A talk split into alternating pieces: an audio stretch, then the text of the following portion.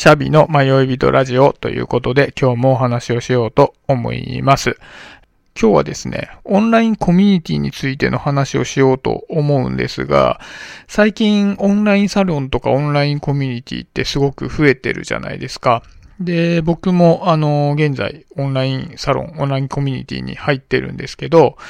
今日話そうと思っているのは、今の入ってるコミュニティではなくて、10年前に僕が入っていたコミュニティのことを話そうと思っております。でね、10年前ってオンラインサロンとかオンラインコミュニティって言葉は当然なくて、えー、今で言うこう入会して会費を払ってっていうコミュニティではなかったんですね。偶然オンラインを通じてコミュニティができてそこに僕がいたっていう話です。で、そのコミュニティっていうのがどういうものだったかっていう話を今からしようと思います。でね、えー、これを若い人知らなかったら申し訳ないんですけど、まあ、ミクシーっていう SNS があったんですね。えー、きっかけはここなんですね。で、このミクシーっていう SNS には、コミュニティっていう機能があったんですね。で、ミクシーの中のコミュニティっていう機能がどういう機能かっていうと、まあ、例えば趣味とかで、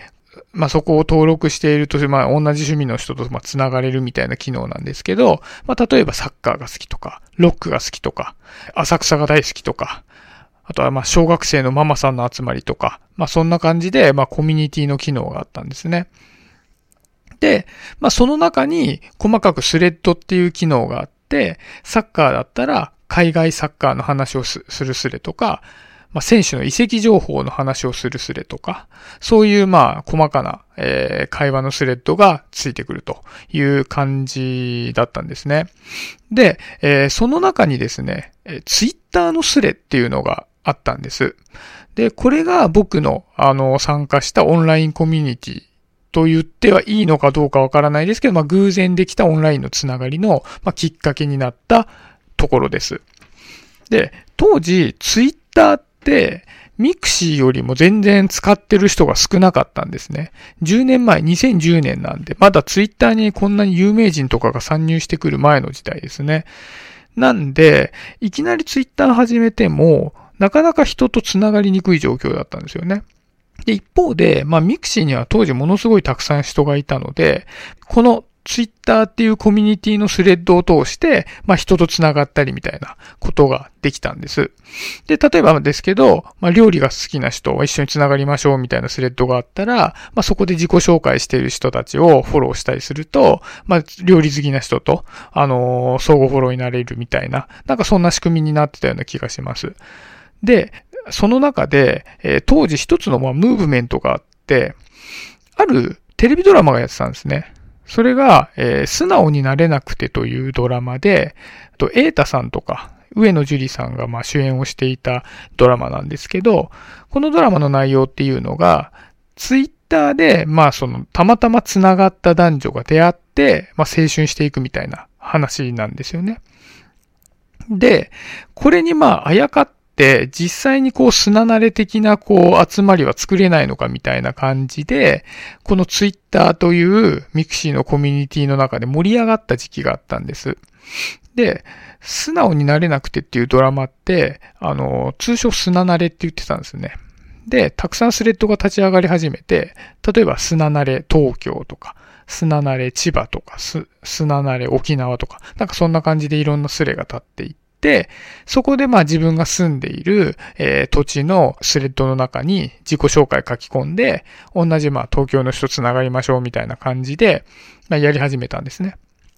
で、僕もツイッター始めたばっかりだったので、砂慣れ東京っていうところに書き込んだんですね。あの、シャビと申します。営業やってますみたいな感じで。ちなみにあの当時からシャビっていう名前はもう本当に使ってました。で、まあ、シャビっていう名前でまあ自己紹介が済んだので、早速ツイッターで、まあ、同じこう、あの、スレッドの中で自己紹介している人をフォローし始めて、まあ、相互フォローの人がどんどんどんどん増えてくるんですよね。で、そうすると、まあ、緩やかにこの砂慣れ東京というコミュニティみたいな感じのものがツイッターの中に出現し始めて、まあ、相互フォロー同士みたいな感じで、で、そんな感じになってて、で、その中から、まあ、あの、当然起こってくるのは、こう、飲み会やりましょう、みたいな声をかけ始める人が出てくるわけですよね。まあ、東京で繋がってるんだから、まあ、同じこの素直になれなくて方式で、まあ、実際に会わないと面白くないんで、まあ、こう、そういうのが、だんだんだんだん声が上がり始めたと。で、はじめ、3カ所ぐらいで、一発目の飲み会っていうのが始まって、で、そこでまあ仲良くみんなこう3カ所ぐらいでなるじゃないですか。で、そこからどんどんどんどんこう増えていって、緩やかに全体がこう繋がり始めるみたいな現象が起きていったんですよね。で、やっぱりこう、初めにでかい飲み会をやるとかっていうのは結構ハードルが高いので、当時そのまあコミュニティの中でこう、開かれていた飲み会って、6人とか、多くても10人ぐらいでこう、集まり始めてたんですよ。初めのうち。まあ、あの、全体でもね、そのミクシーの一つのスレッドの話なので、全体を見ても大体多分ね、3、40人ぐらいしかいなかったと思うんですよね。で、その中の、例えばもう8人ぐらいずつが、まあ3つぐらいのこう、あの、集まりで飲み会をして、そこからだんだんだんだんみんなが繋がっていくみたいな感じになってました。で、えっと、僕にとっては、この当時のコミュニティっていうのがものすごく居心地が良かったったんですよね。本当に、まあ、あのー、楽しくて、本当に週3回ぐらいはそこの連中と遊んでたみたいな感じで、まあそのツイッター界隈のこう、ツイッターのこの砂慣れ東京界隈のコミュニティで、まあみんなと遊んでたんですね。で、えっと、そのコミュニティ、まああの、コミュニティだと思ってたわけじゃないんですけど、まあ、そのつながりが、えっと、居心地の良かったなと思った、えー、理由が、えー、4つぐらいあるなと思っていて、一つはですね、あの、オンラインの中でフラットにつながってるっていうことですね。なんかその先輩後輩みたいなのはなくて、あの、古い入会者とか、そんなものはないので、あの、みんないっぺんにこの砂慣れ東京みたいな感じのムーブメントに乗っかって入ってきてるので、まあみんなフラットだったんですよね。で、あとはそのフラットなつながりが緩やかにこう全体にこうつながっていっていることとかっていうのも、あのー、まあ良かった原因、居心地が良かった原因かなと思っていて。で、あとは、あのー、一応ですけど、ドラマっていう共通言語もあったんですよね。素直になれなくてっていうドラマっていう共通言語、まあ、話のネタみたいなのがあったので、まあ毎週一回、その新しい会がやると、ちょっとその話で盛り上がったりなんかもできたんで、まあそれも良かったのかな。で、えっ、ー、と、その中でも一番良かった理由っていうのが、僕の中で一番最初に開かれた飲み会っていうのが、コアなコミュニティだったんですよね。7人で、あの、初めに集まったんですけど、そこで集まった連中っていうのと、もうそのすごく仲が良くて、そこが一つのコミュニティになってたんですよね、僕にとって。7人の。で、そこから、えー、外側の、まあ、全体のコミュニティにこう緩やかに関係性を作っていくっていう感じだったので、この、えっと、コアなコミュニティっていうのがより居心地が良かったなとか、っていう風に、えー、当時は感じてたんですね。で、えっ、と、まあ、なんでちょっと今日こういう話をしたかっていうと、まあ今すごくたくさんコミュニティができていて、まあ今は結構、あの目的を持ったコミュニティが多いかなとは思うんですね。例えばですけど、まあちょっとこう、あの、ビジネス関係のコミュニティとか、まあ例えばですけど、あの、プログラミングのコミュニティだとか、あの、まあ、もっと漠然としたものですと、稼ぎたい人のコミュニティとか、まあ、あとはまあ、西野さんのところで言うと、まあ、エンタメで世界を取るコミュニティみたいな、なんかそういうまあ、ある程度の目的を持ったコミュニティっていうのは多いと思うんですけど、これからよりこう、居場所的なサードプレイス的なオンラインコミュニティって増えていくような気がするんですよね。えっと、昨日、あの、発達障害の話をしたと思うんですけど、まあ、なんかいろいろ調べてると、発達障害の人たちの、こう、コミュニティ、オンラインコミュニティみたいなのもできてたりして、で、なんかこういう、なんかサードプレイス的な意味合いのあるコミュニティって、やっぱり一番大事なのって居心地がいいかどうかじゃないですか。居心地が良くなかったらサードプレイスにならないんで。だからこれはなんか重要な要素だなと思ったので、なんか当時たまたまできて僕が居心地が良かったコミュニティって、なんで居心地が良かったのかなっていうのを、ちょっと振り返ることで、居心地のいいオンラインコミュニティってどんなコミュニティなのかなっていうのを、抽象ができたらいいなと思っ、ちょっとこの話題を、えー、上げてみました。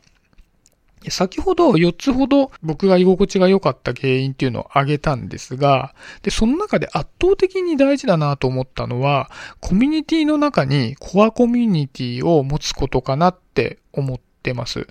やっぱりこう、ね、さっきのもう、あの砂慣れのコミュニティみたいな3、40人のちっちゃいコミュニティであったとしても、やっぱり3、40人って結構な量なんですよね。で、その中で、あの、よろしくお願いしますってパンって入っていくと、やっぱりね、そのコミュニティにフルコミットできる、している間って結構居心地がいいんですけど、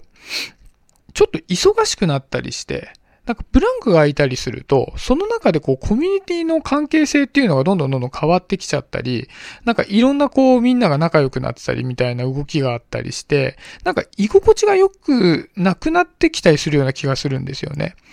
で、その点、初めからコアコミュニティ、コアコミュニティっていうのかどうかわかんないですけど、まあ、コアなコミュニティを持っていて、で、その中の7人とかは、この人たちは絶対仲いいよっていうのが分かっていれば、その外側の全体のコミュニティがどういう動きをしていようと、そこには戻ってこれるわけですよね。その7人の中には絶対に戻ってくる。1ヶ月ぐらい、2ヶ月、えー、僕、あの、僕が仮に参加できなかったとしても、あ、ちょっと暇になったからまたみんなで飲まないみたいな感じで、その7人では集まることができると。で、その、あの、仲間たちを通じて、今外側でこんなことやってるよみたいな情報が拾えたりして、その全体の中に入っていくようなこともできたりするような気がするので、